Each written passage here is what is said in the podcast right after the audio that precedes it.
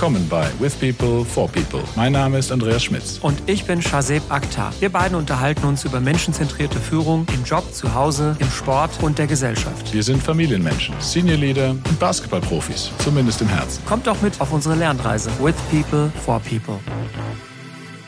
So, hi Andreas. Welcome back. Willkommen in deinem neuen Haus. ja, das, man sieht nicht so viel im Kellerraum hier. Äh, wahrscheinlich siehst du den, äh, die Rudermaschine und eine neue Heizung. Insofern, aber das ist richtig. Wir sind seit knapp einem Monat im neuen Haus. Ja.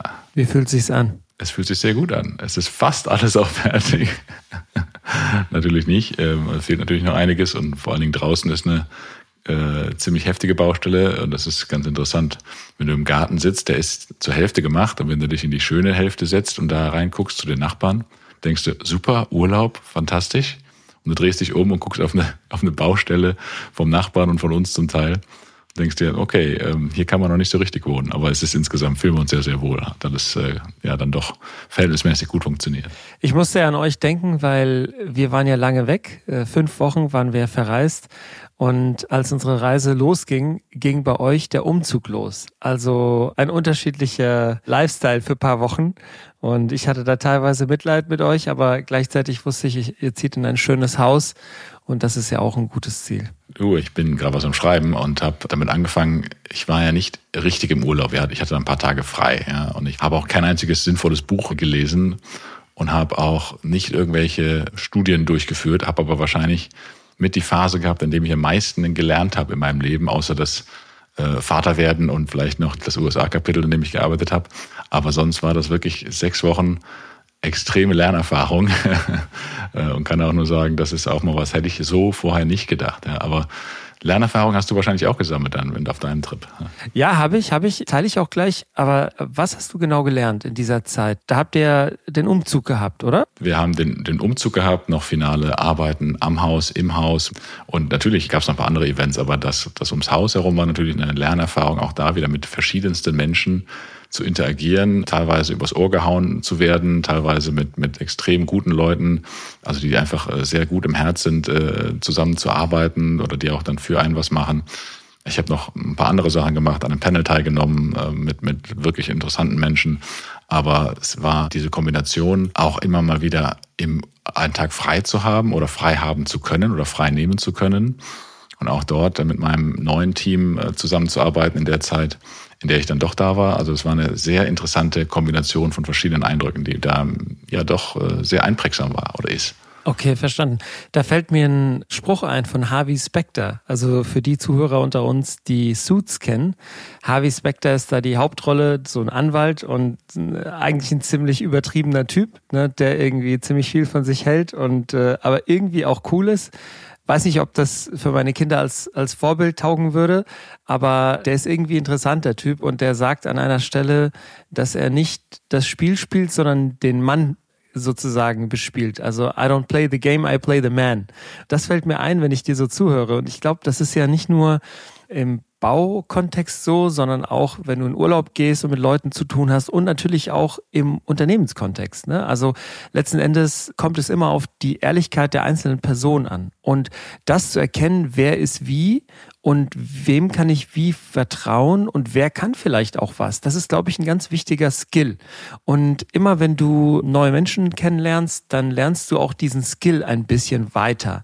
Mir ist aufgefallen, Andreas, wenn ich mit Leuten zu tun habe, die in der Serviceindustrie arbeiten, also seien es Kellner, Barkeeper, Check-in-Menschen oder, oder, oder, oder Friseure, die haben ja so einen Durchlauf an Menschen, mit denen sie, wenn auch nur kurzflüchtig, zu tun haben. Aber mir fällt immer wieder auf, dass diese Leute ein enorm gutes Gespür haben für Menschen. Und das ist vielleicht auch das, was ich so von dir raushöre. Du hast jetzt durch die Interaktion mit Menschen aus verschiedensten Bereichen und auch Couleur zu tun gehabt was ich mir auch gut vorstellen kann, ist, dass wir aus unserer Bubble dann auch rausgerissen werden. Also die Bubble, in der wir so interagieren, da ist sowas wie Verbindlichkeit und dein Wort zählt und so ist erstmal wichtig. Ne? Also da ist man sich so einig. Und wenn man dann so mit Handwerkern zu tun hat, ich glaube, das äh, kann auch jeder nachvollziehen, ist nicht jeder der zuverlässigste. Also gestern erster Tag quasi Gartenarbeit bei uns, also Gras stand kniehoch. Meine Frau hat dann gemeint, komm, äh, lass doch jemanden kommen. Und dann habe ich mit jemandem ausgemacht, der kommt dann. Und der kam einfach mal drei Stunden zu spät. Ja, und das ist halt, das ist halt etwas, damit muss man sich dann halt arrangieren, ja, dass es so ist, ja. Aber mich würde das nochmal interessieren. Also vielleicht gehst du da nochmal ein bisschen mehr drauf ein. Ich gebe dir mal, also ich glaube auch, was du gerade sagst, das Beispiel, das ist gar nicht äh, Unverbindlichkeit oder das ist natürlich, ja, drei Stunden zu spät kommen, ist, ist so in unserem Kontext, wo du denkst, ja, ich habe einen Termin angesetzt um acht und alle kommen erst um elf. Das wäre vielleicht irgendwie nicht so möglich, aber ich glaube, das hängt auch mit, mit einer anderen Priorität zusammen. Ja? Worauf liegt die Priorität dann äh, dieser Menschen? Ne?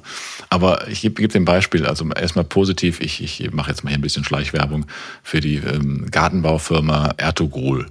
Das ist eine kleine Familienfirma ähm, mit ein paar Angestellten wahrscheinlich. Tue ich jetzt Unrecht, wahrscheinlich ist es größer, als ich denke. Aber bei uns ist immer der, der Senior und dann die drei Kinder. Also der Kleinste ist nur da, wenn gerade keine Schule ist, weil er ist noch in der Schule, der kleinste Bruder. Und die sind einfach so herzensgute Menschen und ich habe die fast verprellt, weil ich angefangen habe äh, zu gucken, auf den letzten Pfennig irgendwie zu handeln oder sowas, weil das, äh, ja, man, man lernt dann auch anders damit umzugehen, wie welche Preise angeboten werden. Die haben dann irgendwann gesagt, äh, also wir haben das dann gestoppt und fast abgebrochen, bevor ich die engagiert habe. Dann kam ich nochmal zurückgekrochen, ja, weil letztendlich alle anderen Anbieter dann doch irgendwie Murks gemacht haben. Und dann habe ich dann gesagt, ja, ich weiß, ähm, ist jetzt nicht so ganz ideal, wir haben das ja eigentlich abgebrochen, aber geht's nicht doch nochmal? Ja, und dann hat mir der älteste Bruder, der so, so Co-Geschäftsführer ist, dann äh, mir nochmal geschrieben und gesagt, hey, pass auf, wir haben ja gesprochen und du hast so eine nette Familie, äh, wir machen das für euch. Ja, wir machen das Ganze, also es ist ein riesen äh, also Kostenblock oder Auftrag für die, je nachdem, wie man sieht. Das ist echt eine schöne, ich nenne es jetzt mal Beziehung. Ähm, die, die Familie ist hier ständig bei uns gerade und macht hier irgendwelche Sachen und jetzt gerade die Einfahrt und Carport und äh, L-Steine setzen und was auch immer und äh, kriegen natürlich von uns äh, dann auch äh, Kaffee und was zu essen und wie auch immer. Und das ist, ich weiß nicht, ob es, ich, ich will es jetzt noch nicht Freundschaft nennen, ja, aber es ist einfach eine, eine schöne Beziehung daraus geworden, aus einer anfänglichen, ja doch härteren Diskussion. Zeitgleich gebe ich dir das andere Beispiel, wo ich mit einem, einem wie soll ich den nennen, ganz böse äh, Betrüger gearbeitet habe, der mich abgezogen hat einfach, ja. Der hat hier eine Feinreinigung machen sollen, bevor wir umgezogen sind. An dem Tag äh, vorm Umzug, das war ein Sonntag, der wollte dann am, am Wochenende das machen sollte hier das Haus reinigen. Am nächsten Tag, am Montag war Umzug und Ab Abnahme. Und er hat hier zwei Tage angeblich gearbeitet und uns dann gesagt, er sei fertig. Und dann bin ich abends ins Haus gegangen und äh, ich weiß nicht, was er gemacht hat, aber es war immer noch das Gleiche, beziehungsweise schlimmer zum Teil.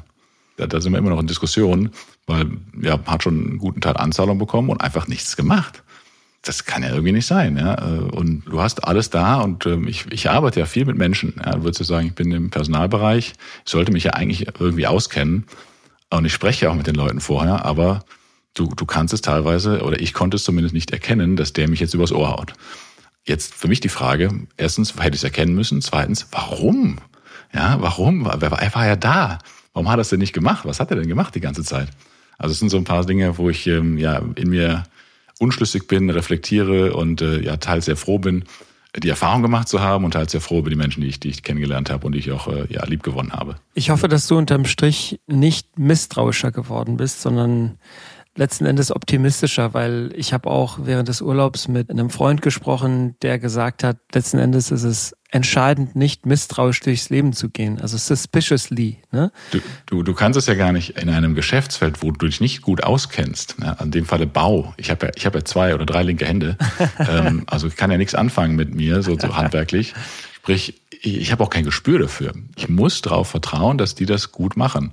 Und dafür muss ich irgendwie mit den Leuten eine, eine Beziehung kommen, habe ich gemerkt, um zu gucken, kann ich denen als Menschen vertrauen?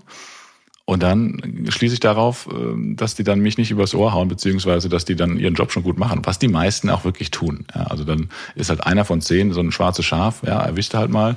Und dafür hast du aber auch so tolle Beziehungen wie mit unserem jetzigen Gartenbauer oder dem Trockenbaumenschen oder anderen, die, die von denen es nicht unbedingt erwartet hättest, die auch vielleicht mal einen rauen Ton anlegen, auch mal ein, ein, ein Anbrüllen wie unser Kellerbauer, aber einen tollen Keller gebaut hat. Ne? Also das ist ähm, dann insgesamt eine sehr positive Erfahrung. Also auch bei all dem Stress und all den Themen, die man hat bei so einem, bei so einem Bau, habe ich viel gelernt. Und wie gesagt, das ist ja nicht das, das Einzige, was du dann nur machst. Aber ja, jetzt will ich irgendwas mal hören über, über deine Erfahrungen der letzten sechs Wochen, beziehungsweise auch welches Thema wir eigentlich heute besprechen, weil wir sind schon ein bisschen im Urlaubsreview eigentlich, aber vielleicht können wir mit deinem Trip ja ein wenig unser Thema verbinden heute. Ja, sehr gerne. Also für die Zuhörer, die jetzt wieder einschalten oder wieder den blauen Punkt bekommen haben auf Spotify und sehen, wir haben wieder was hochgeladen.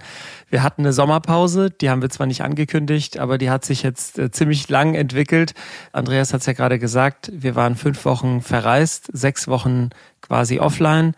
Wir waren tatsächlich in äh, meiner Elternzeit in Asien. Also wir waren einmal in Indonesien, äh, sind da die längste Zeit äh, durchs Land gereist, haben uns vier verschiedene Inseln angeschaut und dann waren wir anschließend auf den Philippinen noch, auf einer kleinen Insel, haben da äh, jemanden besucht, den wir gut kennen und haben eine sehr schöne Auszeit gehabt, weg von Europa, weg von der entwickelten Welt, ja, oder von der industrialisierten Welt, muss man glaube ich sagen, und auch neue Eindrücke gesammelt und auch neue Kulturen kennengelernt. Und das war wie immer sehr, sehr schön, sehr erdend und auch aufschlussreich. Und ich glaube, so ein Zoom-out aus dem Leben hilft immer. Und auch wir haben auf unserer Reise wieder neue Menschen kennengelernt und gemerkt, dass Diversität eigentlich echt eine schöne Sache ist. Und das ist genau das, worüber wir eigentlich lange reden wollen, Andi. Ne? Diversität ist ja ein Thema, das ist seit glaube ich, mindestens zehn Jahren wirklich äh, schon sehr, sehr sichtbar auf der Agenda, speziell von Firmen, die, ich sag mal, modern sein wollen. Die wissen, dass sie durch äh, Diversity, Equity und Inclusion Maßnahmen sich äh, modernisieren können und müssen, um neue Leute anzuziehen, um Menschen zu halten und natürlich auch aus äh, Eigeninteresse. Und zwar um bessere Ergebnisse reinzufahren, weil das ist äh, letzten Endes etwas, was nachgewiesen wird, dass nämlich durch Diversität in der Führung, aber auch in der allgemeinen Mannschaft die EBITDA besser ist. Aber ich gebe dir jetzt erstmal die Chance, wenn du Lust hast, äh, kannst ja nochmal eine Rückfrage stellen zum Urlaub. Ich habe so viele Eindrücke im Kopf. Wir haben sehr viel gemacht, ja, angefangen von einem aktiven Krater bestiegen, also auch mit dem Kleinen, ne, mit Kraxe über äh, mit Schildkröten getaucht, natürlich alles äh, mit Respekt und Abstand, aber äh, also Wahnsinn, Wahnsinn, was es so für eine Unterwasserwelt auch gibt und auch von diversen Wasserfällen runtergesprungen etc. Also das war schon sehr, sehr cool und die, die zuhören und wissen, dass äh, wir drei Söhne haben, beide, die wissen dann wahrscheinlich auch, dass die dann gleich, äh, also zumindest die älteren beiden, Bock haben auf so Action. Ja, also da ist nicht immer nur irgendwo liegen, sondern im Gegenteil bei uns war im Urlaub eigentlich viel, viel mehr körperliche Bewegung als sonst im Alltag. Aber sehr, sehr schön gewesen, sehr erholsam, im Kopf zumindest sehr erholsam. Jetzt wieder mit voller Motivation zurück. Das ist auch schön. Das ist auch so, sofern schön, äh, die Sommerpause äh, ja überbrückt zu haben oder genutzt zu haben. Ja, Thema Diversity ist natürlich jetzt Stichwort und ich würde aber da erstmal auf deinen Urlaub nochmal zurückgreifen. Was waren denn da deine größte Lernerfahrung, was Diversität angeht, vielleicht auch Unterschiede, die du festgestellt hast, die dir neuen Aufschluss oder neuen Blickwinkel eröffnet haben? Also eine Sache, die auf jeden Fall hängen geblieben ist, ist, wir waren ja in Indonesien äh, zunächst auf der größten Insel Java. Und ich war schon mal in Indonesien, äh, als ich damals noch bei SAP war, hatte ich da eine Geschäftsreise nach Jakarta. Und Jakarta liegt ja auch auf Java. Aber ich habe damals eine sehr kurze Erfahrung nur gehabt und das war eigentlich nicht repräsentativ. Diesmal haben wir Java wirklich bereist und was mir aufgefallen ist, ist etwas, was mir immer auffällt, wenn ein Land oder eine Kulturgruppe äh, im Sinne von Arbeitsteilung divers oder fair oder inklusiv ist. Nämlich in diesem konkreten Fall, wenn Männer und Frauen beide arbeiten. Es gibt ja Länder, in denen das Standard ist, dass Frauen und Männer beide quasi außerhalb des Hauses arbeiten und dann auch innerhalb des Hauses gemeinsam die Arbeiten machen.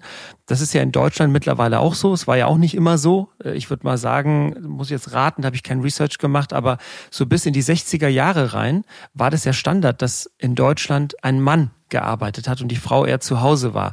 Damals, meine ich, war es sogar so, dass die Erlaubnis zu wählen oder auch die Erlaubnis einer Arbeit nachzugehen beim Mann sozusagen abgeholt werden musste. Ne? Und heute ist es natürlich ganz anders. Ne? Also es ist äh, zumindest in unseren Bubbles, würde ich sagen, sehr, sehr gleich, was sehr schön ist. Und mir ist aufgefallen, dass es bestimmte Länder gibt, in denen es schon sehr lange sehr gleichberechtigt im Sinne von der, einer Arbeit nachgehen zugeht.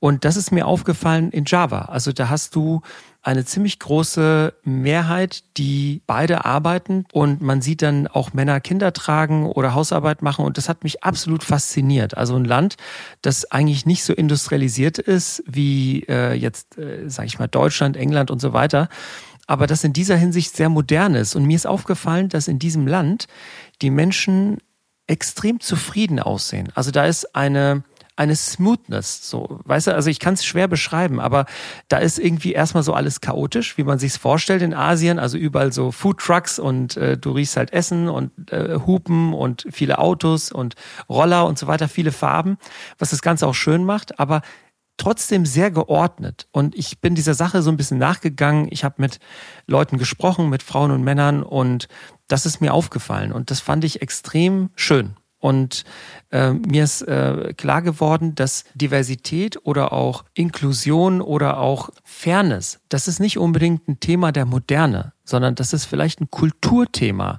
Das ist etwas, das ich äh, mitgebracht habe. Spannend, äh, weil ich wollte gerade sagen, ist das, ist das, hat das was mit Modernität zu tun oder im Grunde hat es ja was damit zu tun, wo, wo kommt es her? Was war der Bedarf, das Bedürfnis, beziehungsweise was steckt eigentlich dahinter, warum das bei uns nicht so war? Ne? Könnte man ja auch fragen. Ja?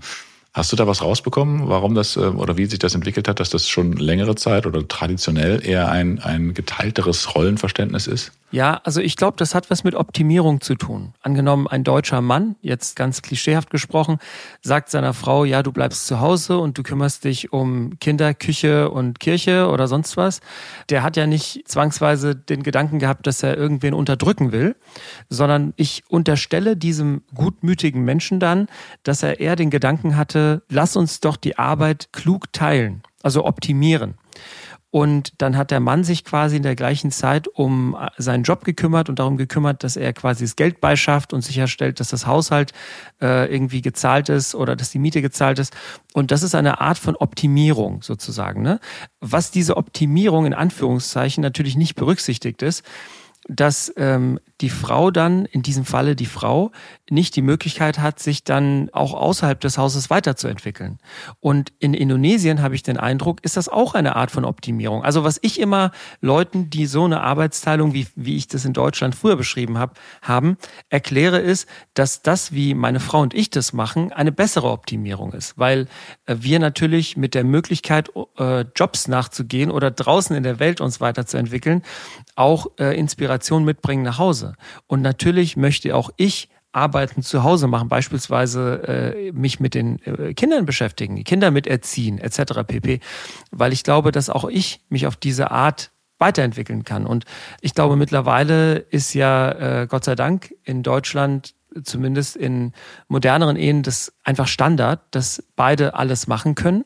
Und ich halte das für eine persönliche Optimierung viel weiterentwickelt als, als das, was früher eben möglich war. Und in Indonesien habe ich auch den Eindruck, sind die fairen Ehen, äh, zeigen sich in der Zufriedenheit der Menschen, weil einfach alle, alle Möglichkeiten zu haben scheinen zumindest. Hat euch die Episode gefallen? Dann abonniert doch unseren Podcast.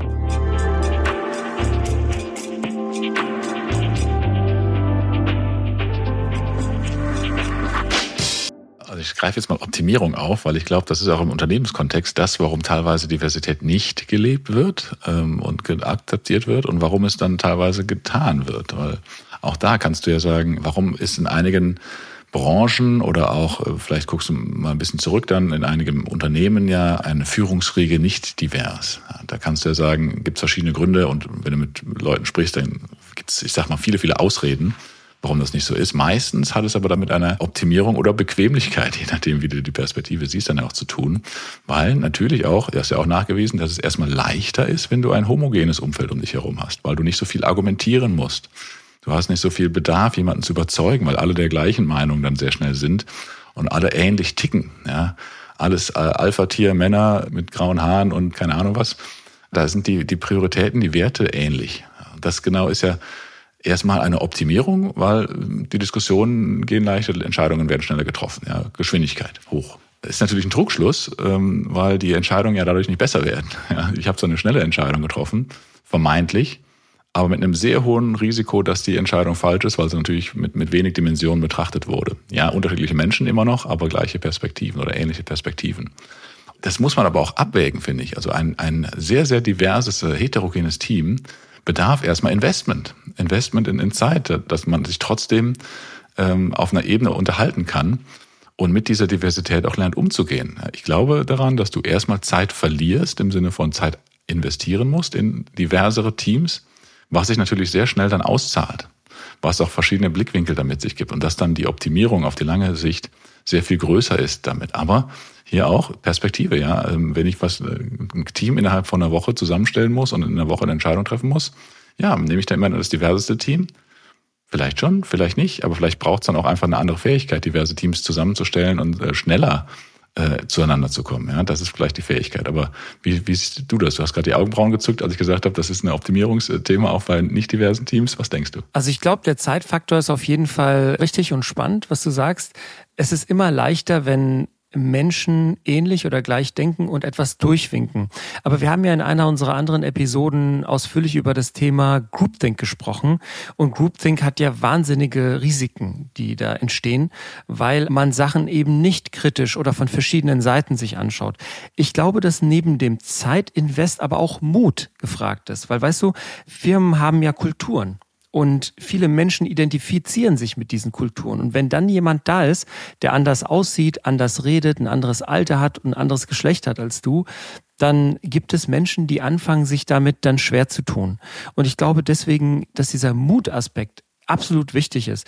Ich habe mal eine Studie aufgemacht, in der zumindest für die USA analysiert wurde, wer Diversität, Gleichheit und Inklusion gut oder schlecht findet, in in USA zumindest.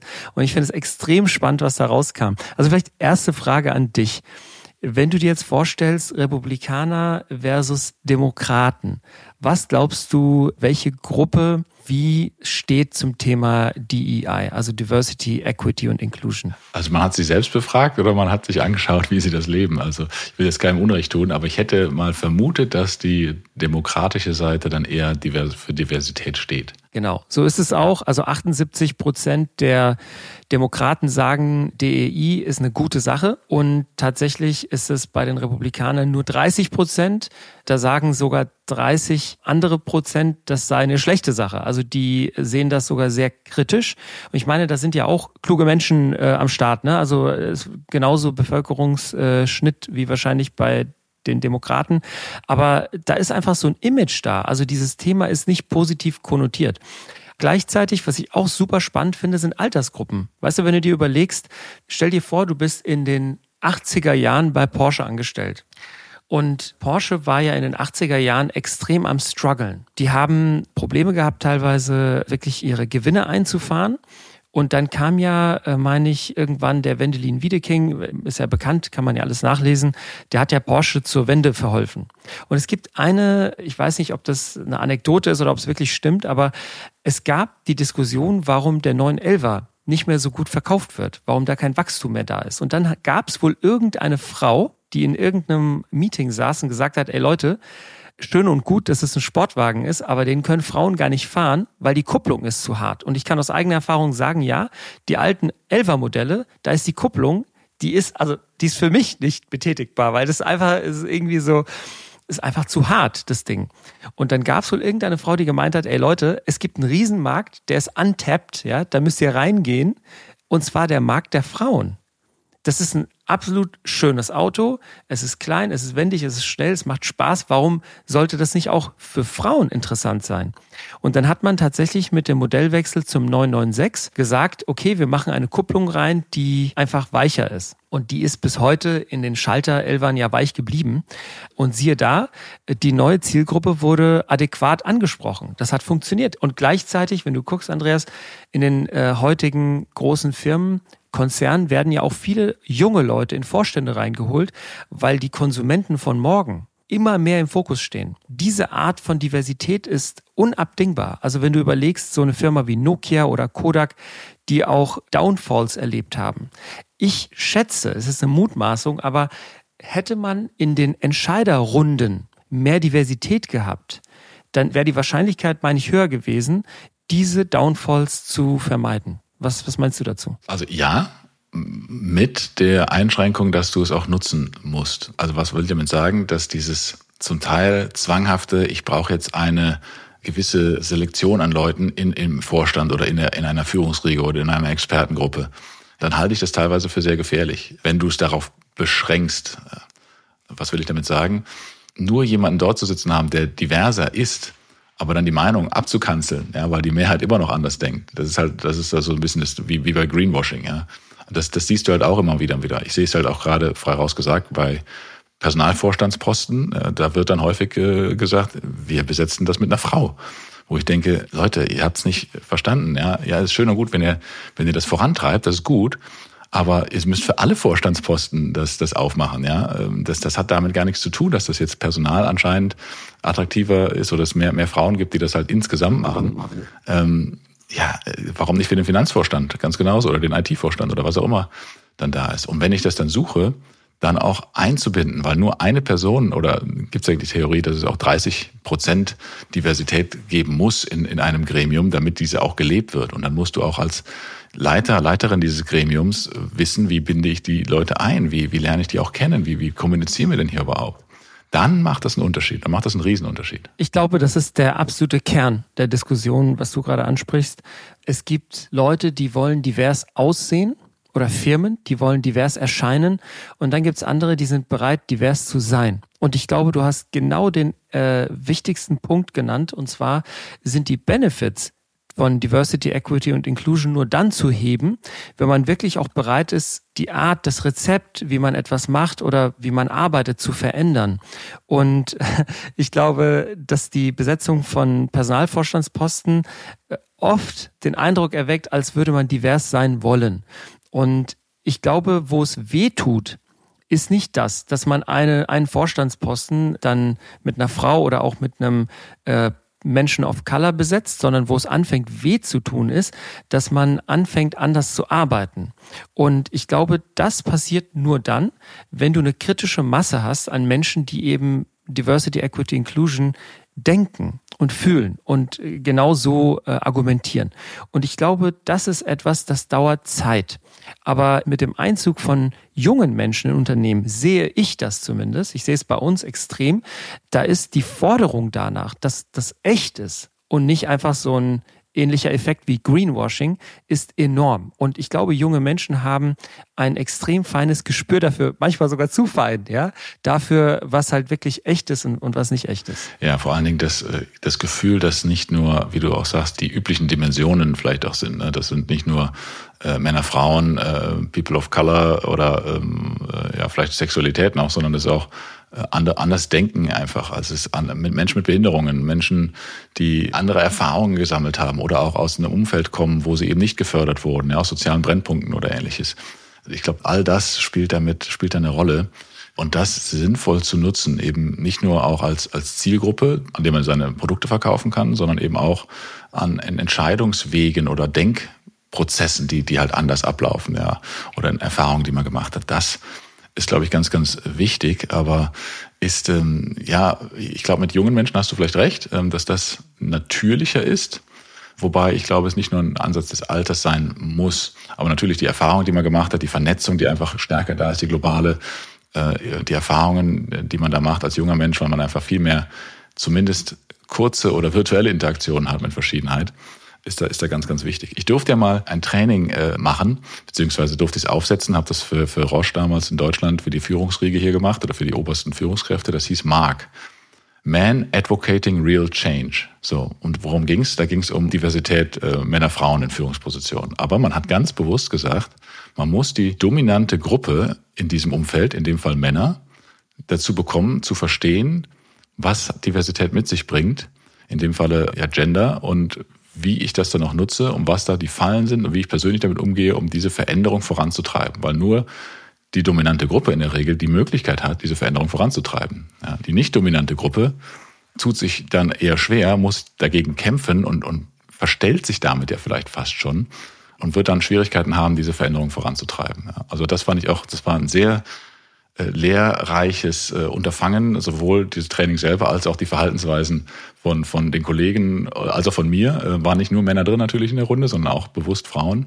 Die Unterhaltungen waren sehr, sehr gut. Anfangs ein bisschen schleppend und ein bisschen künstlich, aber das hat sich zum Guten gewendet und ich bin mir sicher, dass das einen Effekt gehabt hat, auch wenn ich ihn jetzt leider nicht mehr messen konnte, nachdem ich dann äh, ja gewechselt bin. Also was du beschreibst, ist ja eine Kulturveränderung. Und deswegen äh, deckt sich das ja auch mit meinen Aussagen, das ist etwas, das dauert Zeit. Und wir haben ja mal uns unterhalten über den äh, Mann Aladin El-Mafalani. Das ist so ein Bildungsforscher, Soziologe. Der hat mal ein sehr schönes Bild in einem Podcast bei ähm, Thilo Jung gemalt. Der hat gemeint, du musst im Prinzip anfangen, dir zum Ziel zu setzen, dass man anfängt, anders äh, den Kuchen zu backen. Also der spricht dann immer von Rezept und sagt dann, also solange der Kuchen immer noch gleich gebacken wird, hat sich ja noch nichts verändert. Du musst das Rezept ändern und dann äh, gibt es irgendwann so einen Tipping Point und dann hat sich das im Prinzip das Umfeld auch verändert. Und das ist ja, was du willst. Du willst, dass sich das, die Art, wie man arbeitet, verändert. Und das hat dann die Benefits, die man letzten Endes Diversität oder Equity Inclusion nachsagt. Und ich würde gerne, wenn okay für dich, kurz darauf eingehen. Was sind denn eigentlich die Benefits? Weil das ist vielleicht gar nicht so schlecht, wenn wir zum Ende dieser Episode äh, unsere Zuhörer zurücklassen damit, was eigentlich die Vorteile sind. Was fallen dir denn für Sachen ein, wenn ich das so in den Raum werfe? Ich habe ja Erdkunde als Leistungskurs gehabt und da hat man ja auch Landwirtschaft mit drin. Ja. Und wie bei der Landwirtschaft auch, Monokulturen führen irgendwann zu Problemen. Ja. Dann musst du nämlich mit chemischen Dünger nachmachen und wie auch immer. Ja. Und genauso sehe ich das auch, dass eine diversere ähm, Struktur an der Belegschaft, jetzt unabhängig Führung oder nicht, einfach ein robusteres Umfeld erreichen. Robuster in, in Zeiten, wo es schwieriger mal wird, aber auch wo es positiv wird oder positiv ist, dass ich auch für die Zukunft vorsorge, ähm, innovativ bleibe. In dem Fall glaube ich schon, dass das Themen sind, mit dem ein, ein Unternehmen ähnlich stellen wie ein diverses bestelltes Feld, robuster zu sein, auch gegen Widerstände, auch in Phasen, die es immer geben wird, die mal schlecht sind, weil ich die Möglichkeit habe, was auszugleichen. Sei es Blickwinkel auszugleichen, Denkweisen auszugleichen, die dann eben nicht nur auf eine Dimension ab, abzielen. Ja, schön. Also das ist auch das Erste, was ich hier gefunden habe. Also verschiedene Perspektiven. Also du hast natürlich einen Mensch, der in Indonesien Rikscha fährt, hat eine andere Perspektive als ein Mensch, der jetzt hier, was weiß ich, in Deutschland äh, Berater ist. Also auf Konsum, auf äh, Sparen. Diese Art von verschiedene Perspektiven ist erstmal nicht schlecht. Und ich muss auch nochmal zurückgehen auf dein Argument von vorhin. Natürlich dauert es Zeit, wenn du alle verschiedenen Perspektiven dir erstmal anschaust. Aber es ist nachweisbar scheinbar, dass man durch diese Perspektiven auch eher profitiert langfristig. Ne? Und deswegen ist das eine gute Sache. Zweiter Punkt, erhöhte Kreativität. Ich glaube, auch das hängt damit zusammen. Also wer verschiedene Dinge gesehen und gelernt hat, ist vielleicht auch in der Lage, andere Lösungen für Probleme zu finden ne? oder neue Sachen reinzubringen, die wir vielleicht in unserer homogenen Masse vorher nicht gesehen haben weiß nicht, ob es auf deiner Liste steht, aber ich finde auch noch das Thema Ehrlichkeit, auch für sich selbst, äh, steigt dadurch, ja, weil ich habe nicht mehr das Bedürfnis, dem, dem Standard gleich zu sein, ja, wenn ich ein heterogenes Umfeld habe und kann vielleicht eher ich selber sein, weil ja jeder ein wenig anders ist, aber ich muss dann nicht diesem scheinbar gleichen Schema immer nacheifern. Das ist, glaube ich, auch nochmal was und dadurch auch eine größere Wirkung erzielen, weil ich nicht Zeit damit verschwende, jemand anders zu sein oder etwas anderes darzustellen. Super spannend. Also steht nicht in meiner Liste, aber es leuchtet mir total ein und das passt ja auch zu dem Groupthink-Gedanken von vorhin.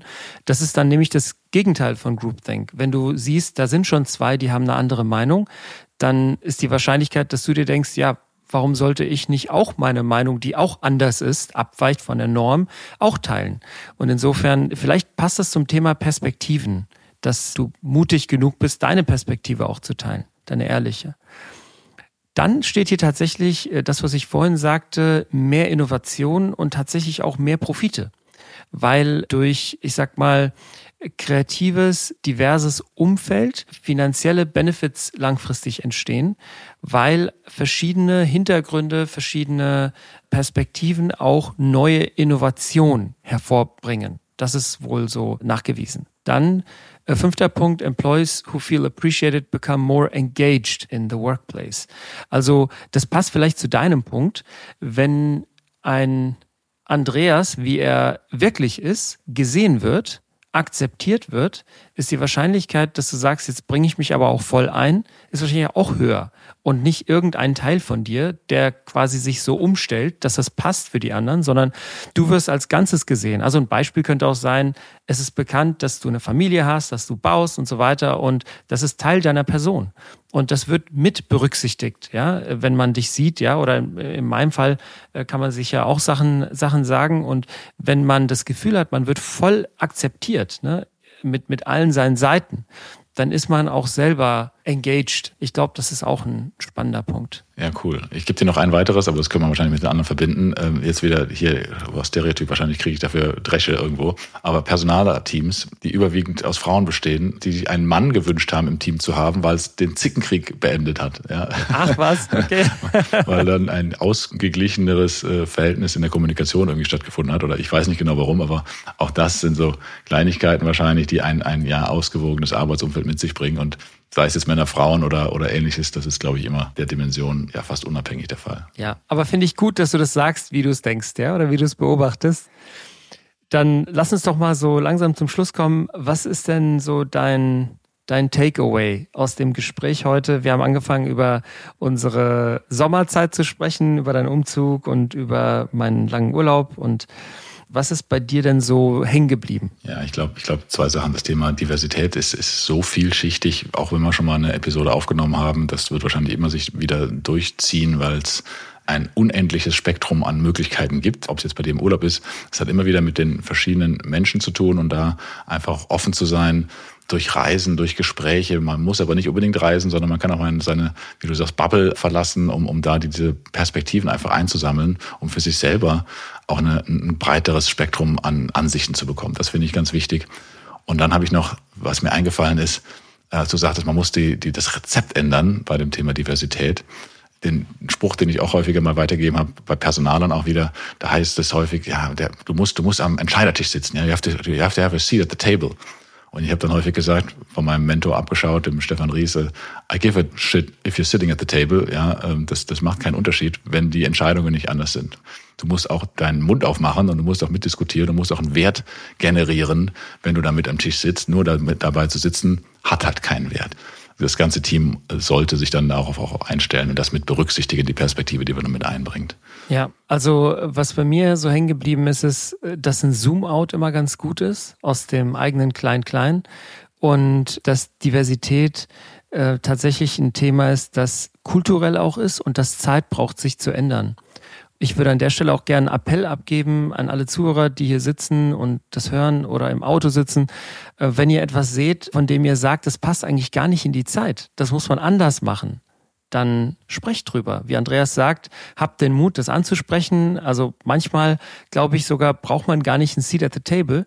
Man muss vielleicht die richtigen Leute einfach sich mal schnappen und sagen, guck mal, da passiert dies und das und das ist doch eigentlich nicht in Ordnung. Da ist die Power, die so manch einer hat, gar nicht so gering, wie man denkt. Das ist doch schön, die Power, die man hat. Damit würde ich es gerne beenden heute nach der ersten äh, Episode, nach einer äh, ja, unangekündigten, aber eigentlich geplanten Sommerpause, die wir jetzt wieder verlassen und in unseren regelmäßigen Rhythmus alle zwei Wochen einer, einer Episode äh, nachkommen wollen.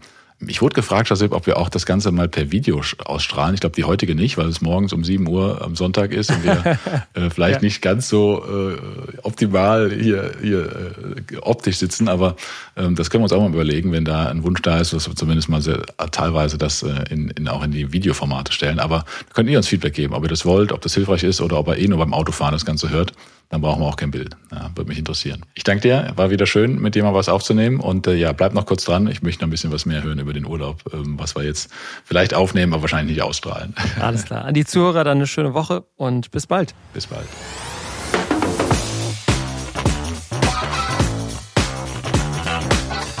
Wir hoffen, euch hat diese Episode gefallen. Lasst uns gemeinsam die Welt ein bisschen besser machen. Durch menschenzentrierte Führung. With people, for people.